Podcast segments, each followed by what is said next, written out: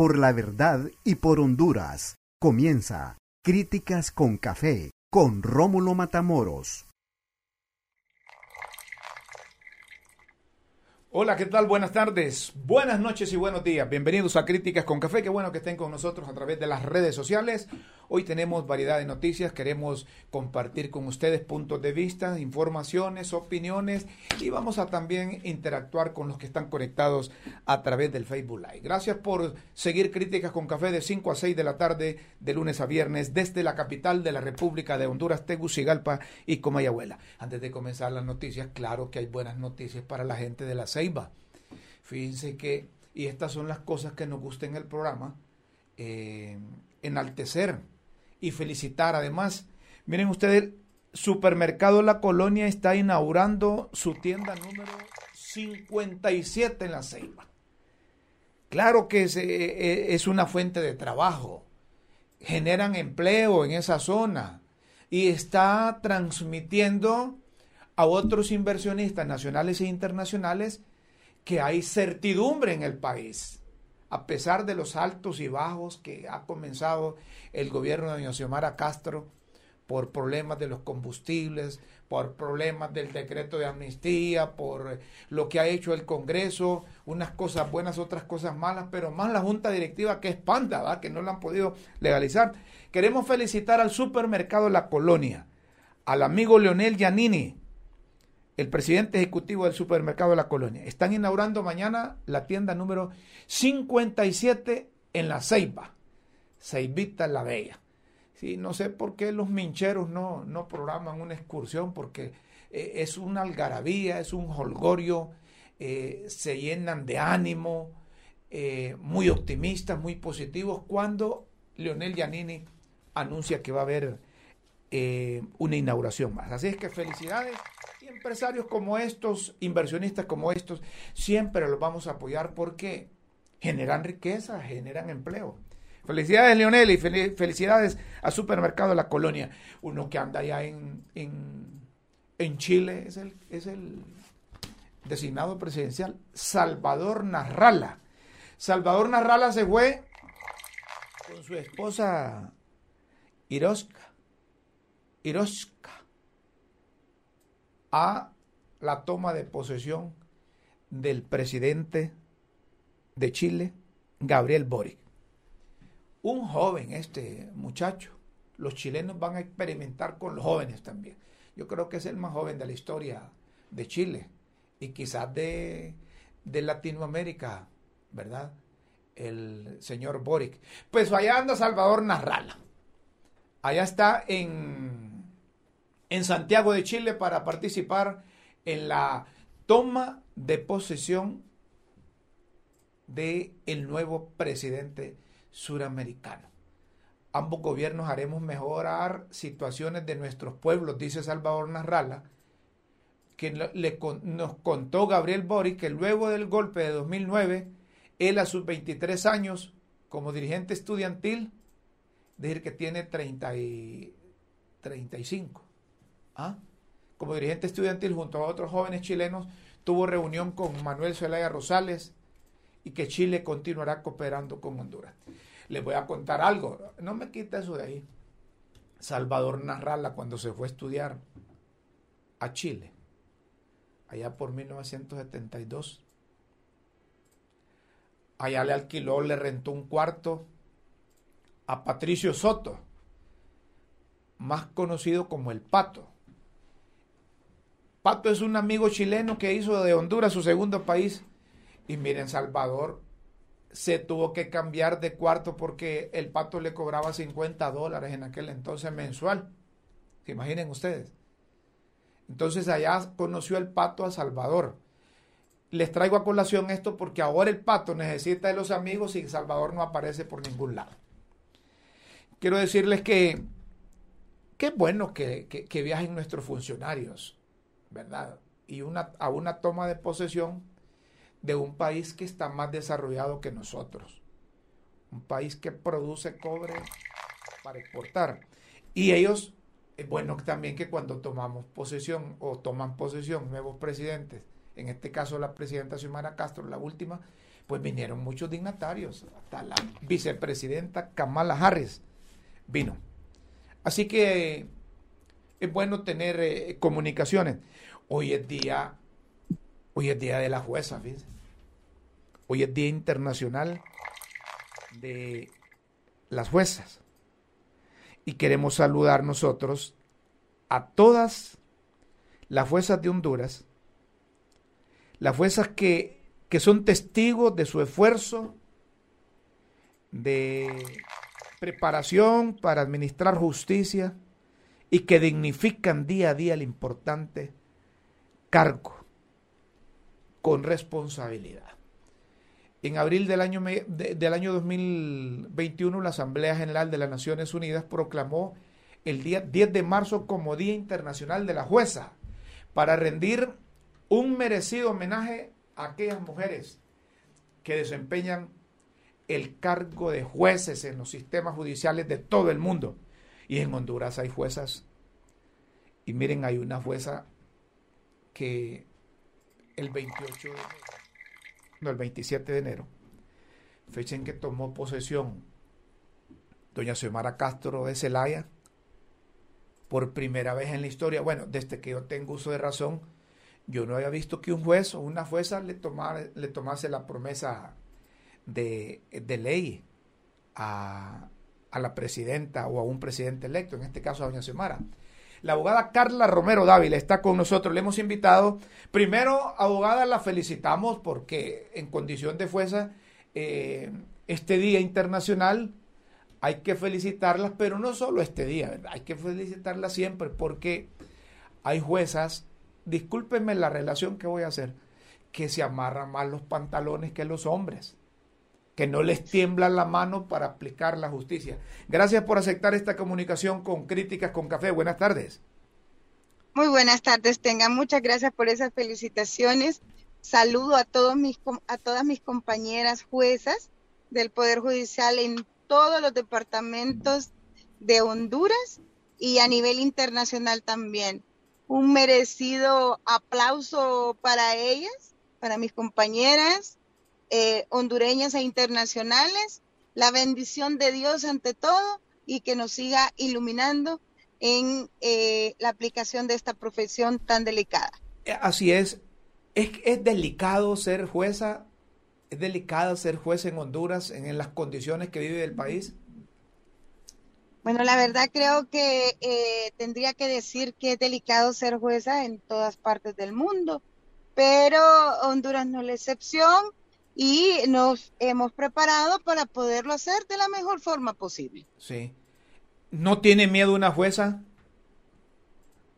El, el miedo es normal, pero si el miedo cree usted que va a eh, tomar parte en sus decisiones, entonces tendríamos que colgar la toga. Hay que retirarse si tiene temor. Es correcto es correcto, porque con temor no se toman las mejores decisiones. Se toman siempre con el estudio jurídico correspondiente, con la doctrina, con la jurisprudencia, pero sobre todo tratando de hacer lo mejor posible nuestra labor y en base a que siempre el Estado democrático de derecho sea la prioridad. Sí, yo estoy totalmente de acuerdo con eso. Eh, ¿Usted cuántos años tiene de ser funcionaria judicial? Es que me va a sacar la edad. bueno, aquí está hablando con uno, aquí está hablando con uno de la tercera edad, le cuento. Yo, llegué, yo llegué afortunadamente de 17 años, me emancipé luego para poder tener mi acuerdo porque no, no tenía la edad para tenerlo y, y bueno, al sol de hoy son 28 años. 28 honor y gloria que honor y gloria que Dios me hace de, estar dentro del Poder Judicial en diferentes cargos. Oiga, mi abogada, le quiero decir que usted salió a la palestra pública, además de que ha de, tener, ha de haber tenido que decidir infinidades de casos de este, su despacho, pero salió a la palestra pública porque fue a juramentar. Yo decía antes de, de que saliéramos al aire que, por primera vez desde que yo tengo uso de razón, ¿verdad? Eh, veo o vi que una jueza juramentó a la presidenta, en este caso doña Xiomara Castro. Entonces salió a la palestra por eso. Pero además, me ha llamado la atención porque en las últimas 24 eh, horas, 48 horas, usted ha presentado un recurso de inconstitucionalidad al decreto 004-2022 de la amnistía del Congreso. ¿Qué la motivó realmente a eso? Fíjese que eso llega a, a, mi persona a través del conocimiento de una causa en específico que se lleva en la sala tercera de este tribunal de sentencia. ¿Verdad? Eh, se hace la solicitud, se plantea la solicitud por parte de los defensores eh, de los imputados de esta causa y ellos son los que solicitan eh, que se aplique el, este decreto contentivo de la ley de amnistía. Entonces, eh, nos vemos obligados a analizar el correspondiente, el correspondiente eh, solicitud, el decreto y solicitud, ¿verdad? Entonces, luego que analizamos esta solicitud, vamos y nos damos cuenta de que la ley colisiona con la Constitución de la República y es en ese sentido y bajo esa circunstancia que decidimos establecer el recurso de constitucionalidad por vía de oficio. Esto significa que es en virtud de tener el conocimiento de eh, la solicitud de una aplicación de una ley que consideramos inconstitucional en un caso concreto que es de nuestro conocimiento. No es por otra, no es por otra cosa ni por otra situación. ¿En qué choca la Constitución, perdón, la Constitución con ese decreto de amnistía que ha sido muy objetado por profesionales del derecho? Son varios, son varios los motivos, son varios los motivos, eh, pero en este recurso planteé dos de fondo y dos de forma. Sí. ¿Cómo no? Eh, eh, eh, está, echando gasolina. está echando gasolina. Dos motivos, sí, dos motivos, dos motivos, disculpe. No, no se dos. Motivos, dos motivos de, de, fondo y dos de forma. Y dos de forma. Entonces se establece que eh, en su mayoría estos motivos chocan con los artículos 1, 4, 219, 320 de la Constitución de la República, 303 en adelante, de la Constitución de la República referente al Poder Judicial. Es decir, es decir, que es la primera jueza que tuvo sus dudas y que por eso está acudiendo a la sala de lo constitucional con relación a este decreto de amnistía. Y yo decía en programas anteriores, no sé si usted va a compartir, que los del Congreso aprobaron eso, bien o mal lo aprobaron, pero quien carga con la responsabilidad de liberar a una persona, sea esta que había sido juzgada por asuntos políticos conexos o delitos conexos o delitos comunes y le aprobaron o le aplicaron este decreto, es responsabilidad de los jueces. Por supuesto. Es nuestra función según la Constitución de la República establecida a través del artículo 303 en adelante hasta el 329 de la Constitución. Muy bien. Quiero felicitarla por el trabajo que realiza. Quiero felicitarla además por, por eh, este decreto que ha, que ha perdón, esta, este recurso que ha presentado y esperamos que tenga una respuesta de la sala de lo, de lo constitucional, aunque es una sala panda, como digo yo, porque en la forma como se eligió, la nombró prácticamente el expresidente Juan Orlando Hernández, pero es lo que tenemos y mientras tengamos esa, ese, ese eh, a eh, los magistrados los nombra el, Congreso Nacional. Sí, no, pero bueno, eh, eso es atribución del Poder Legislativo, pero todos sabemos que quien cambió la sala de lo constitucional fue, ah, el, expresidente y el expresidente los puso ahí, pues si no, no hubiese pasado nada de lo que ha pasado. ¿Me explico? Esa fue en la, esa fue en la corte anterior que cuatro de los miembros de la sala fueron separados. Estos nuevos eh, jefes que tenemos en la sala son elegidos por el Congreso Nacional. Bueno, no, los que le junto con la corte, junto con la corte de nuestro jefe, el abogado eh, Rolando Arguez. Lo que le quiero decir es, claro, usted eh, sigue el procedimiento legal, que el Congreso lo eligió, que tomaron posesión, Pero todos sabemos que cuando era presidente del Congreso Nacional, el expresidente Juan Orlando Hernández hizo esos procedimientos ahí, los hizo raros y, sacó a unos y puso a otros.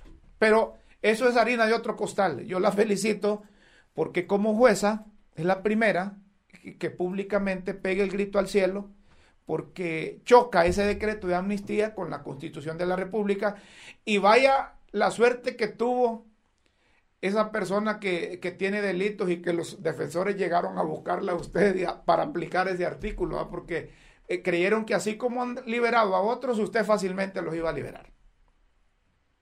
Le agradezco mucho que haya aceptado esta comunicación, abogada. Le agradezco a usted la invitación, un saludo a la población que le esté escuchando, que nos esté escuchando y eh, bendigo el bien en todas las personas que nos están oyendo y nos acompañan. Perfecto, igualmente un fuerte abrazo. Gracias a la abogada. Gracias a usted. A la abogada Carla Lizeth Romero Dávila, jueza de la Sala Tercera del Tribunal de Sentencia. Ahí le llegó una solicitud queriendo aplicar el artículo 004 2022 del decreto de amnistía que aprobó el Congreso hondureño. Pero la señora no se come la tortilla sino más y vio que chocaban unas cosas ahí, unos artículos de, de la Constitución, el artículo 1, el 4, el 219, el 330, más allá del 330, 303, dice la abogada, con, con, con, ese decreto. Entonces, pide ese decreto, de, pidió esa, o presentó ese recurso de, de inconstitucionalidad. Y serán los de la sala de lo la sala de lo constitucional que tomen una determinación. Pero yo creo que a estas alturas ya sacaron a un montón de léperos, a un montón de bandidos, un montón de pícaros que no tenían nada que ver con los delitos políticos. Ojo, todos aquellos que cometieron delitos políticos tenían derecho que se les aplicara eso. Totalmente de acuerdo. Pero ya que se cobijen bandidos, pícaros, sinvergüenzas, ladrones, corruptos, con ese decreto, eso está mal. Eso está mal.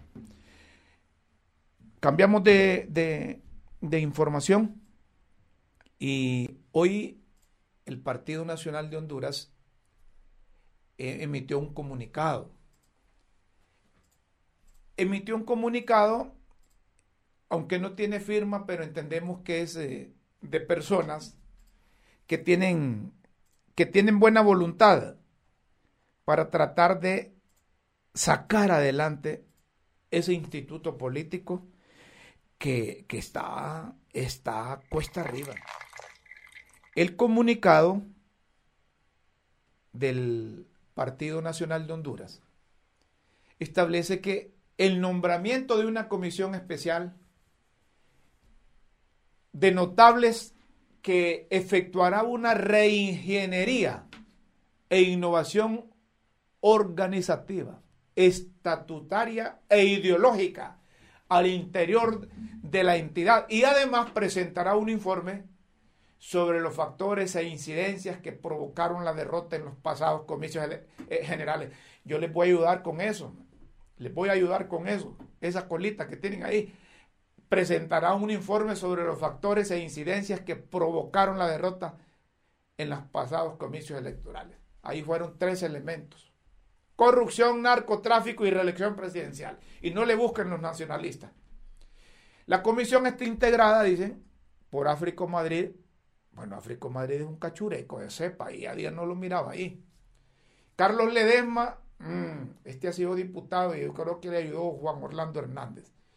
Leonor Osorio, mm, no me acuerdo. Leda García, tampoco. Mario Aguilar González, este es un buen nacionalista y, lo dejaron afuera. Leónidas Rosa Bautista es un buen nacionalista, pero eh, es nacionalista, pero cuando le conviene es liberal y cuando no era demócrata y era de todos. Marta Gutiérrez no sé quién es. Jorge Carranza es un buen cachureco también, pero lo han ido, lo han ido aislando, casi discriminando de ese instituto político. Fue jefe de campaña del expresidente Ricardo Maduro, claro, claro que recordamos. Fueron nombrados en consideración a su militancia, trayectoria, experiencia y lealtad al Partido Nacional. Eh, vamos a, vamos a ver. Leemos el número 3. Esta comisión presentará un informe con recomendaciones y sugerencias a la próxima convención del Partido Nacional que se efectuará el 27 de noviembre del presente año. La comisión tiene como objetivo facilitar la participación política equitativa y justa de los ciudadanos, especialmente de las mujeres, jóvenes y grupos étnicos, gremios y líderes en base en igualdad de oportunidades y condiciones. Se crearán los mecanismos de rendición de cuentas, mm, transparencia, mm, que permitan prevenir y combatir la corrupción. Ay, ay, ay, estas cosas no lo hubieran puesto si se durmieron todos los 12 años. Esto a lo interno y externo de nuestro instituto político, dice el comunicado. También la comisión se encargará de llevar a cabo un análisis, análisis exhaustivo. Para eso recorreré el país en el objetivo de escuchar a todos los sectores y dirigencia departamental local de base, diputados, corporaciones municipales y exaspirantes presidenciales sobre los errores cometidos y la decisión de convertir a la entidad en un espacio de puertas abiertas. Estas cosas yo las he escuchado en el pasado también, en el Partido Nacional, cuando están cuando están en problemas. Yo creo que el Partido Nacional le va a costar levantarse. Y esto lo deben de entender los miembros de ese instituto político.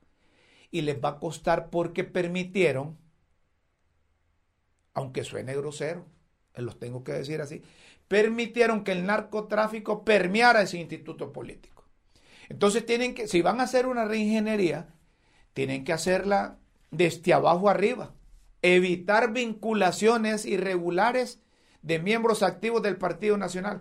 Y, y si yo fuera Cachureco, le diría, miren, que presenten eh, certificados de la DEA a todos aquellos que quieren agarrar al Partido Nacional. Y no solo eso, sino que les diría, mire, háganles antidopaje también para que todo aquel que es mafufo, todo aquel que es narco del Partido Nacional no vaya a arruinar ese instituto político. A propósito, aquí está con nosotros Áfrico Madrid. Él es miembro de esa comisión de notables.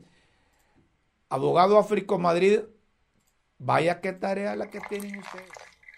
En momentos complicados de ese instituto político, un momento que, discúlpeme, pero no sé si usted va a aceptar, pero el Partido Nacional lo dejó Juan Orlando y compañía por el suelo, hombre. Tienen que empezar pasando lista en ese comité central, porque en ese comité central todos los puso Juan Orlando.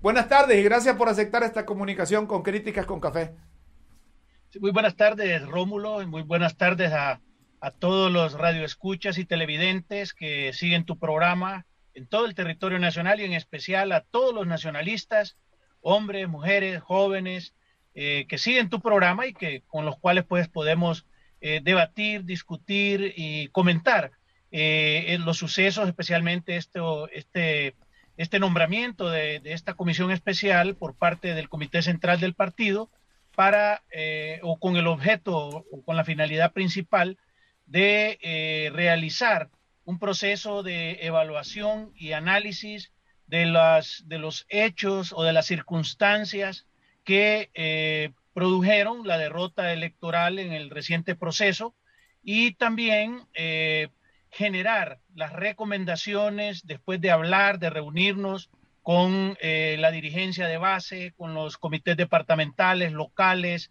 con la bancada de diputados y diputadas, con los alcaldes, regidores de todo el país y obviamente también con organizaciones e instituciones fuera del partido, como los colegios profesionales, organizaciones de obreros, de campesinos, eh, eh, patronatos comunales, federaciones de patronatos, para generar un documento que eh, contenga o que contendrá las recomendaciones eh, y propuestas eh, para que la próxima convención las analice, las estudie y si las cree convenientes aprobar, recomendaciones que irán encaminadas, en primer lugar, a crear y generar las transformaciones la reingeniería y la innovación del Partido Nacional, tanto en su estructura orgánica o su forma de organización, para hacerla una institución más ágil, más dinámica, eh, más eh, participativa. Igualmente la transformación, la innovación estatutaria, o sea, revisar los, los, los estatutos, eh, los reglamentos del partido para, para mejorarlos y poder crear, en primer lugar, las condiciones de lo, que, de lo que tú mencionabas, crear y generar las condiciones de rendición de cuentas, de transparencia y de prevención y lucha contra la corrupción. ¿Qué pasó? No ¿Qué no? Perdón, no solo, no solo a lo interno del Partido Nacional, sino que también a lo externo, porque el tema de la corrupción, Rómulo, no solo es un mal que aqueja al Partido Nacional de Honduras, la corrupción es un mal que aqueja a todos los partidos tota-, políticos. Totalmente de acuerdo. Totalmente, totalmente de acuerdo en casi todo el país. Vemos organizaciones, ONGs, vemos eh, eh, casi todos los partidos políticos con este tipo de problemática, porque ha sido, ha venido siendo parte de los estamentos de la, de la sociedad, hasta en los clubes deportivos, pues hemos visto problemas de corrupción en la, en la, en, en organizaciones de diferente índole. Entonces, como hondureños debemos de trabajar en estos procesos de rendición de cuentas, de transparencia, y eh, de lucha y prevención contra la corrupción. Y otra cosa más, eh, en el caso de, los temas de corrupción y de escándalos de, de, pues narcopolíticos y toda esa cosa, tampoco no solo es un, un, mal que ha venido afectando al Partido Nacional, también hay de Libre, del Partido Liberal, gente que fueron diputados o que han sido diputados y que están unos allá en Nueva York, otros en camino y otros por venir. Entonces, este es un problema de toda nuestra sociedad que nosotros, como partido político serio, eh, un partido político de avanzada, debemos de tomar con seriedad y con mucha responsabilidad, porque nosotros somos el principal partido de oposición y obviamente estamos obligados a generar propuestas y planteamientos a los a quienes hoy nos gobiernan para que juntos podamos transformar y mejorar Honduras. Y usted, me está escuchando ahorita bien? Sí, sí, claro. Me, está escuchando bien. Entonces, mire, le voy a hacer una pregunta que son las que no les hacen ahí a ustedes y, entre los mismos cachurecos. Pero quiero que me la conteste como ha sido característica suya, sin pelos en la lengua. ¿Por qué dejaron los nacionalistas buenos, los nacionalistas honrados, arrebatarse ese instituto político de los narcos? Bueno, en primer lugar, eh, Rómulo, eh, yo no puedo decir ni juzgar quién es o quién no es narco. Hay algunos líderes, ex líderes del partido que están en proceso de someterse ante la justicia en Honduras y fuera de Honduras. Pero este, eso, eso está por venir. Pero lo que decía yo al inicio, las instituciones, las, las organizaciones, así como las empresas, no delinquen, no cometen delitos. Quienes los cometen son, sus son las personas que los dirigen, dirigen en esos momentos.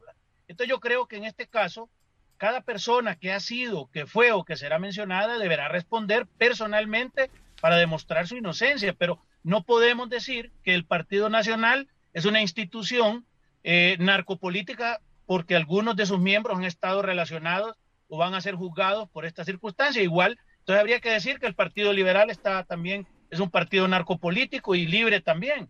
Y eso no sería lo correcto, no sería lo justo. Así que eh, yo diría, eh, por otra parte, eh, Partido Nacional eh, fue dirigido casi por las mismas personas los últimos ocho años, encabezados por el expresidente Juan Orlando Hernández. terminó su periodo y, él pues está fuera de la, de la actividad política por las razones que todos conocemos, pero eh, obviamente eh, habrá, que, habrá que evaluar y analizar la incidencia eh, de los errores y aciertos de, de, su gobierno y de su persona que pudieron incidir o afectar para la derrota que sufrió el Partido Nacional en las elecciones recién pasadas. Para unos, incluyendo algunos nacionalistas, don Juan Orlando Hernández se disfrazó de presidente de la República, porque él tenía un lastre vinculado este, muchos años atrás, y así lo tienen eh, conocido en la Corte del Distrito Sur de Nueva York como narcotraficante. ¿Usted comparte eso? Bueno, mire, yo desde el año 2013, eh, que en ese momento yo era, fungía como presidente de la Comisión Política del Partido Nacional, eh, realmente yo me aparté, me retiré un poco de las actividades políticas eh, porque no coincidía con algunas de los de las formas de actuar y de los planteamientos de quienes empezaron a dirigir el partido y el país. Simple, sencillamente me hice a un lado, siempre seguí colaborando y ayudándole al partido, pero hoy, por hoy, que el Comité Central tuvo a bien el día de ayer incluirnos como un obrero más, como un servidor más, de un activista más del partido y un ciudadano comprometido con el país y con el Partido Nacional. Entonces, eh, tomé a bien volver a participar y volver a, brindar mis servicios en esta misión. Yo en estos momentos, incluso lo hemos platicado todos los que fueron eh, nombrados en esta comisión, ninguno tenemos aspiraciones políticas a cargos de elección popular. Y ninguno, y ninguno está metido en cosas pandas de todos esos miembros de la comisión. Bueno, eso, eso es lo que todos eh, eh, eh, esperamos, ¿verdad? Que, no sea que ninguno esté metido, pero son personas honorables, la mayor parte. yo lo que puedo decir en el caso mío, yo he sido una persona de trayectoria, que siempre he trabajado por mi partido. no me precio de ser honorable, pero sí me precio de ser un activista del partido, y un servidor del país, no solo en el Partido Nacional, sino que en organizaciones de servicio público en las cuales participo para servir a mi comunidad y a nuestro país. Entonces, todos, todo lo que usted mira en ese listado que nominó el Comité Central somos personas que nos dedicamos a nuestra vida privada, empresarial y profesional y que ahorita hemos hecho eh, un espacio para poderle servir al partido y al país, porque le voy a decir algo, el país necesita un partido de oposición fuerte, verdaderamente y bien organizado, eh, coherente y preparado para hacer una oposición política científica, constructiva, porque también es malo que quienes gobiernan eh, estén solos, sin oposición, porque eso lo que genera más bien es corrupción o exceso de poder. Y el exceso de poder, usted sabe que lo que termina ocurriendo es eh, generando actos de corrupción. Entonces, necesitamos que los que gobiernan y los que estamos en oposición estemos preparados, estemos comprometidos, organizados y listos para presentar planteamientos y propuestas a través de la bancada del partido, a través de los 144 alcaldes, que son dos de los brazos políticos del Partido Nacional, a través de los cuales eh, presenta planteamientos y participa de la vida eh, constitucional y ciudadana del país. Tengo que hacerle dos preguntas de esas que le gusta a usted. A ver, ya que forma parte de esa comisión de notables. ¿Le van a cambiar el nombre al Partido Nacional y le van a cambiar ideología? Bueno, mire, parte del mandato que tenemos es consultar con las bases, con los dirigentes eh, de los comités municipales, departamentales, eh, con toda la estructura partidaria, con los parlamentarios, con los alcaldes, regidores, sobre las propuestas. Vamos a escuchar todo lo que ellos tengan que decir. Y como, como expresaba en el preámbulo de, la entrevista que usted me ha dado esta oportunidad, eh, uno de los mandatos es precisamente eh, presentar ante la próxima convención unas propuestas de actualización, reingeniería e innovación estatutaria, o sea, de los estatutos actualización de los estatutos, eh, actualización también doctrinaria, de la minuta doctrinaria, o sea, de la ideología. Podemos ver, por ejemplo, eh, Partido Nacional hasta hoy por hoy, desde hace 12 años, no ha actualizado su minuta doctrinaria y no ha adecuado nuestro planteamiento o propuesta de justicia social con libertad y democracia adaptada a, los tiempos actuales, en donde las comunicaciones, eh, los tips y todas las plataformas digitales eh, innovadoras han hecho que las comunicaciones sean eh, eficientes, que sean masivas y rápidas, rápidas desde cualquier parte del mundo. Entonces, tenemos que adecuar hasta en eso al partido. Igualmente, eh, igualmente los planteamientos y, las ofertas, porque aquí tenemos un problema en Honduras, o hemos tenido un problema, que los partidos políticos dicen ser de una ideología X, pero cuando llegan al gobierno no gobiernan. se cambian, ¿sí? Es correcto, se hacen, es una improvisación perra, como dicen las se, cambian, de acuerdo. Otra pregunta. Con gusto. ¿Quién los puso a ustedes ahí? ¿El comité central o cómo, cómo salen ustedes ahí? Bueno, hasta donde yo tengo entendido, eh, en la sesión de ayer del Comité Central decidieron, barajaron muchos nombres, ¿verdad? Y supongo yo que a nosotros, a los que nos, nos eh, nombraron, nos escogieron eh, de acuerdo a nuestra militancia, trayectoria, pero sobre todo en base a nuestra independencia. Si ustedes fijan, todos los que estamos ahí somos independientes, ¿verdad? Y no aspiramos a cargos de elección popular ni a chambas y, y somos independientes, pues no hemos estado involucrados en los problemas que han generado división, conflicto o contienda dentro del partido. Supongo yo que por eso, por eso fue. Eh, no somos genios, no somos eh, traídos de, Pero, pero tienen más experiencia, pero tienen más experiencia que la gente que pusieron ahí en el comité central. Yo creo que es necesario, y discúlpeme que me meta en un partido como el de ustedes, pero creo que es necesario que vuelvan a la estructura organizativa que tenía en el pasado. Ahí eso que se inventaron, no sé cuántos miembros del comité central era para apadrinar representantes ahí, fue lo que hizo Juan Orlando Hernández. Y los nacionalistas de mera cepa aceptaron, se hicieron los locos.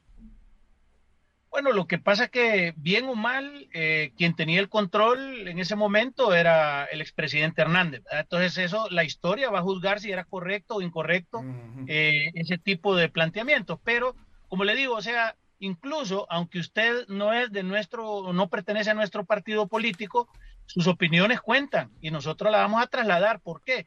Porque nosotros tenemos que abrir este partido a todos los sectores sociales, a los medios de comunicación, a las organizaciones gremiales. Tenemos que hacerlo un partido incluyente, un partido eh, que tome en consideración la equidad de género, que permita la participación de los grupos vulnerables, de los grupos que nunca han tenido chance de participar en cargos de elección popular. Por ejemplo, vamos a abrir este partido para que los dirigentes de base de barrios y colonias puedan aspirar a ser regidores, a ser diputados, propietarios o suplentes. ¿verdad? Otra y que pregunta grupos étnicos también a participar. Otra pregunta. Finalizamos con esto. ¿Cuáles fueron las causas de la derrota del Partido Nacional?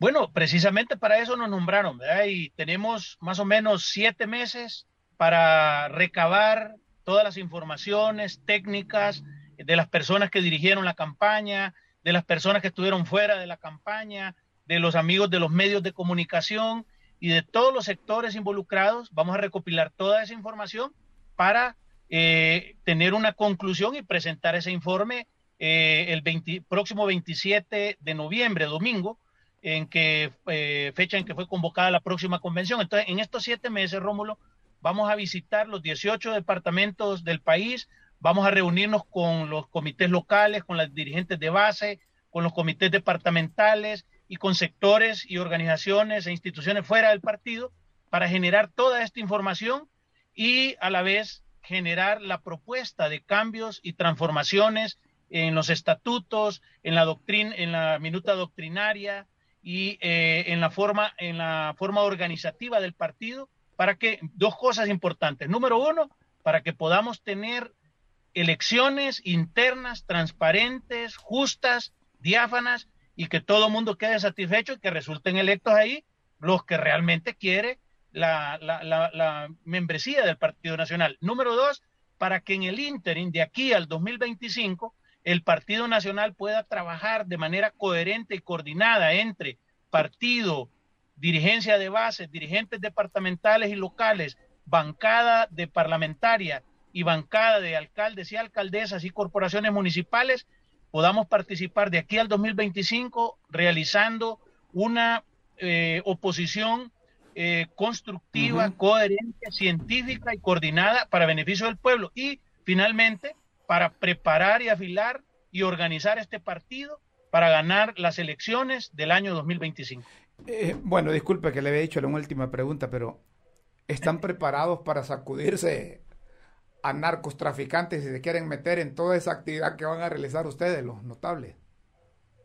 Bueno, nosotros eh, tenemos ese mandato eh, de parte del Comité Central que hay que reconocer también, ¿verdad? Que ellos han actuado con desprendimiento, con humildad, porque han, se han hecho a un lado y han cedido toda esta labor, todo este trabajo y toda esta transformación y cambio a esta comisión que es independiente.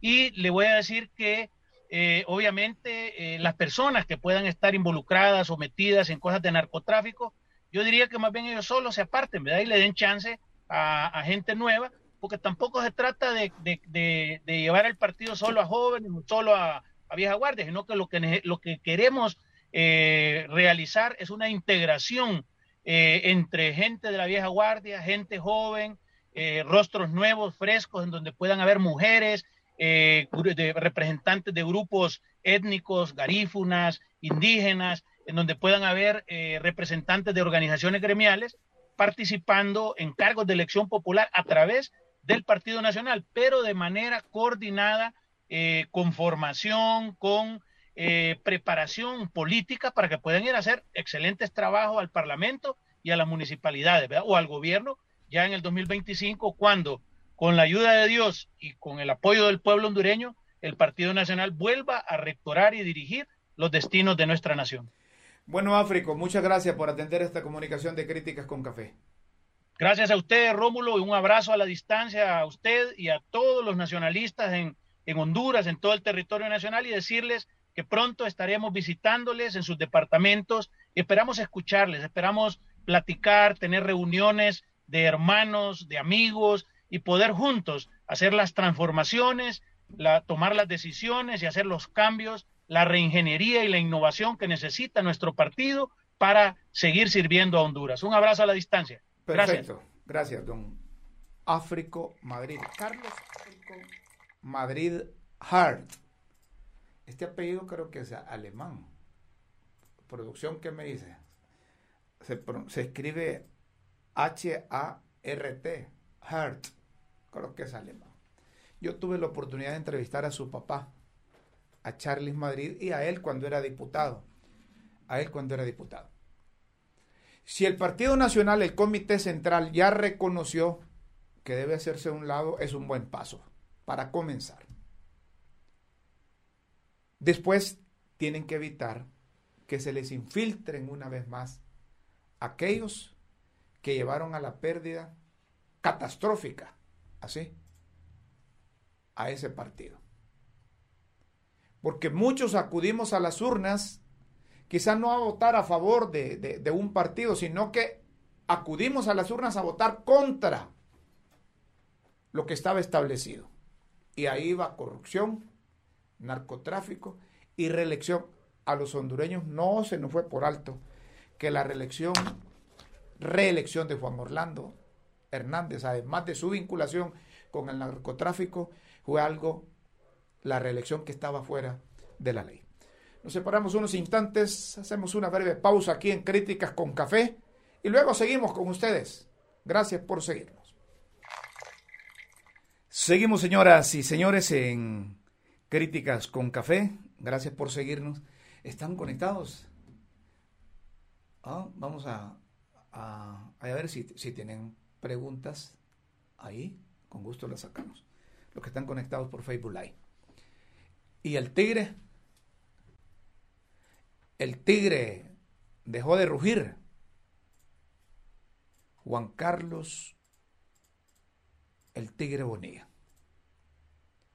¿Se imaginan ustedes cómo nos ven internacionalmente? Qué altas poporoilas, como decimos popularmente en Honduras altas poporoilas vinculadas al narcotráfico. Agarraron al presidente de la República, al expresidente de la República, Juan Orlando Hernández. Agarran a Juan Carlos Bonilla.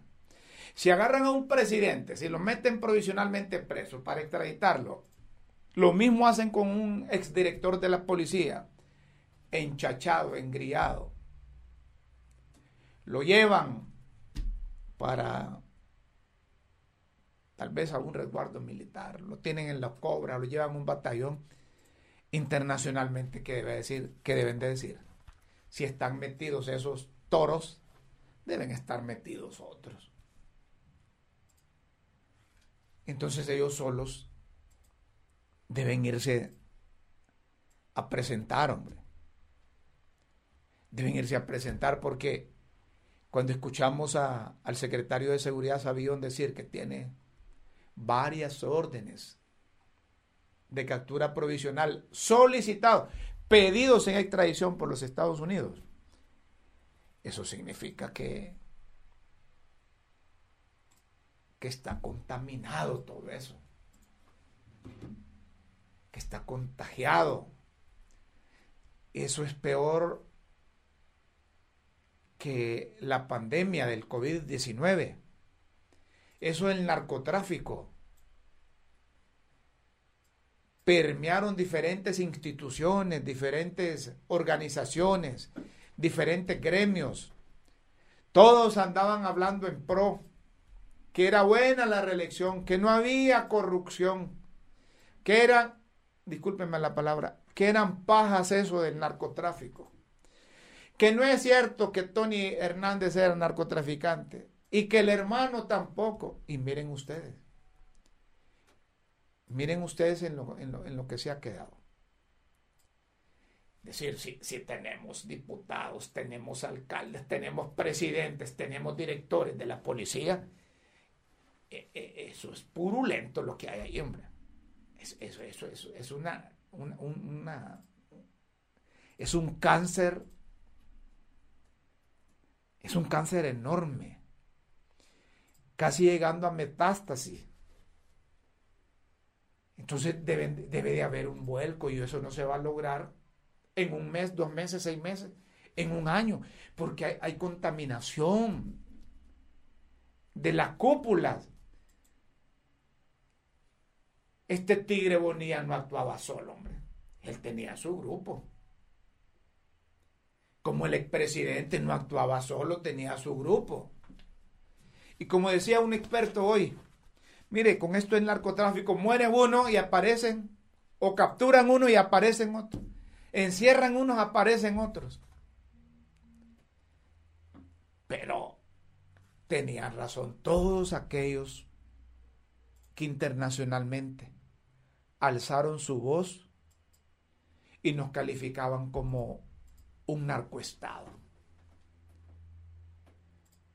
Porque si estaba el presidente, tenía la relación con la Corte Suprema de Justicia tenían relación en el Consejo de Seguridad con la policía, con los de investigación, con la fiscalía. Sino por qué tardaban tanto en detener a las personas que eran solicitadas en extradición. ¿Por qué no las capturaban? ¿Y por qué ahora, miren, en, en menos de dos meses,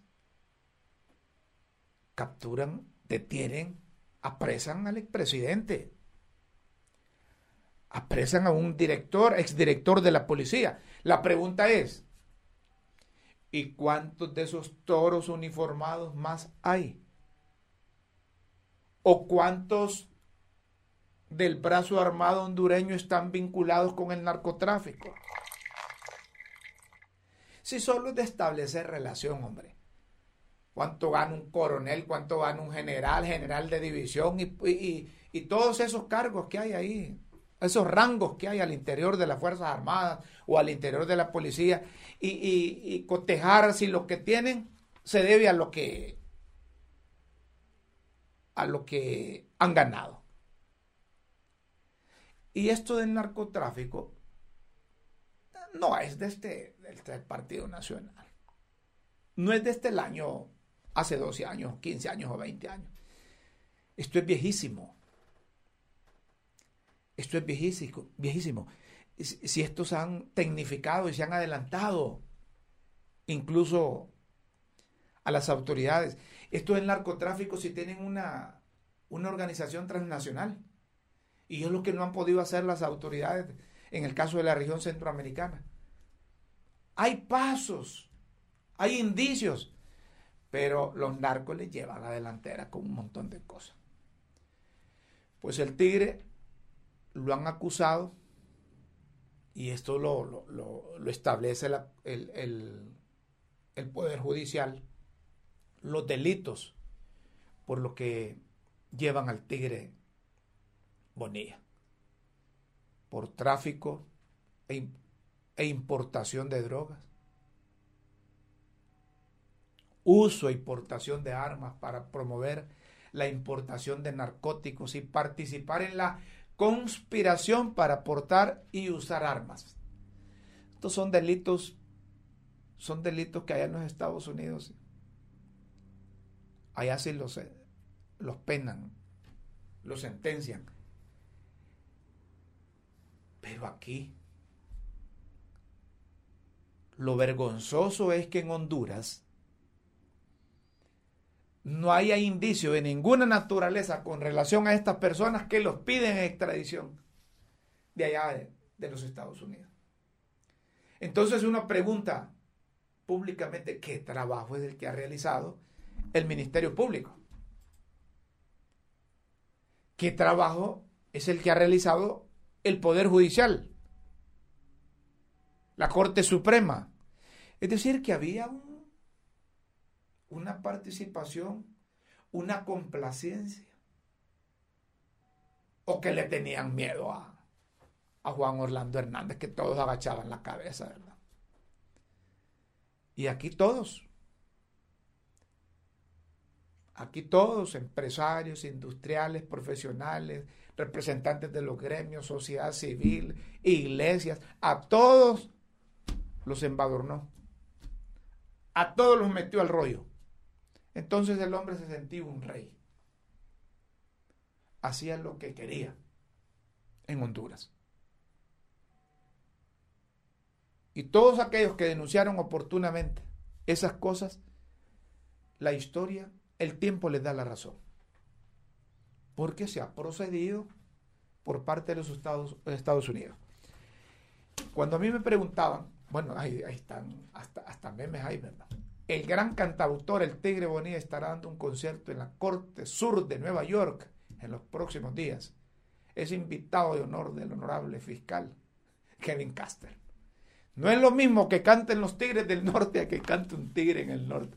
Esta gente esta gente se las ingenia para estas cosas. Que solo pasan en, en, esas papadas, pero tienen relación, tienen relación. No es lo mismo que cante los tigres del norte a que cante el tigre en el norte, así es. ¿Ah? Miren, miren, y van a seguir, van a seguir capturando, van a seguir capturando. A lo mejor no han capturado algunos porque hay soplones ahí porque hay soplones. Y deben haber soplones en la policía, en las Fuerzas Armadas, en la Fiscalía, en la Corte Suprema de Justicia, deben haber soplones en la, en la Cancillería y deben haber soplones en las embajadas. Es que es un es una cadena eso. Eh, son, son, es un entarimado enorme, pero que poco a poco, poco a poco, nos vayamos acudiendo a esta gente que tanto daño le hicieron al país. Bueno, fíjense que a mí me invitaban todos los años a salir a, las capacitaciones de periodista. Y en los últimos dos años no pude ir. Uno, por la pandemia. Por la pandemia. Y dos, porque daba pena, hombre al final daba la razón uno. Mire, si nos dicen que somos un narcoestado y se captura ahora con, con más razón, se capturan ahora estas personalidades. Estados Unidos no captura presidentes, los deja que finalice. Entonces cuando a mí me preguntaban, Rómulo, ¿y qué va a pasar con don Juan Orlando Hernández? No solo para afuera que va, sino que para Nueva York lo van a llevar porque después de esto, miren ustedes desde cuándo tenían la orden de captura de don Juan Orlando Hernández, pues. ¿Desde cuándo habían iniciado el, el, el, juicio? En silencio allá en los Estados Unidos. Tenían un mamotreto, tienen todo un expediente. Y cuando los gringuitos dicen capturen a este o tengan a este, no es porque se les vienen ganas, sino que tienen todo un proceso de investigación. Si esa gente tiene la DEA en todas partes, tienen representantes de la CIA en todas partes. que no les quepa duda que para las detenciones de estos, de estos tiburones aquí haya participado, haya participado la DEA. Así como lo oí, haya participado la DEA. Tenemos la subsecretaria de prensa, Rachel Palermo, la vicepresidenta Harris está en Varsovia. Ah, por eso es que Kamala Harris no estará en la toma de posición en Chile, porque está eh, cumpliendo eh, la responsabilidad como vicepresidenta de los Estados Unidos ante en Europa, ¿verdad? Donde se enfocará en la respuesta conjunta a la invasión de Rusia a Ucrania. Primero sostuvo una reunión bilateral con el primer eh, ministro Matthews Morawiecki, Morawiecki, Kamala Harris, quien estuvo aquí, la vicepresidenta de Honduras, que los Estados Unidos debe estar preocupado, al igual que el resto del mundo, y no digamos los eh, europeos por lo que está pasando, por lo que está pasando. Hay informaciones de último momento desde la, Casa del Gobierno. Dice que hay desembolsos ahí, vamos a ver ahí en producción si, si logran ya para finalizar meter esto ahí. Ahorita se los comparto, lo mandamos. Comunicado ahí que dice que el gobierno de la presidenta Xiomara Castro pondrá a disposición de los alcaldes 800 millones de lempiras para que a partir de, del 15 de marzo puedan gestionar 15, puedan gestionar sus transferencias municipales. Ah, bueno, esto, esto es bueno, hombre. Y, vamos a darle seguimiento a esto porque en el pasado eh, atendían a unas corporaciones municipales. A los alcaldes cachurecos era raro que no le llegaran a transferencia. Pero los que eran del Libre, los que eran del Partido Liberal, les costaba. Les costaba. Y muchos gastaron dinero con esos eh, triajes que, pusieron. Pagaban médicos, enfermeros, enfermería. Y se les el dinero rápidamente. Bueno, aquí me están diciendo en producción que terminamos el programa. Los invitamos para que mañana, que rápido se fue esta semana, hoy es jueves. Hoy es jueves 10 de marzo de 2022. Nos vamos.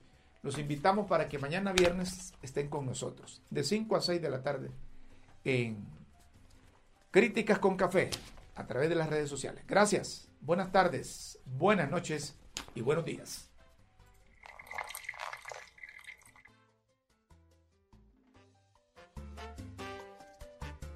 por la verdad y por Honduras. Finaliza Críticas con Café con Rómulo Matamoros.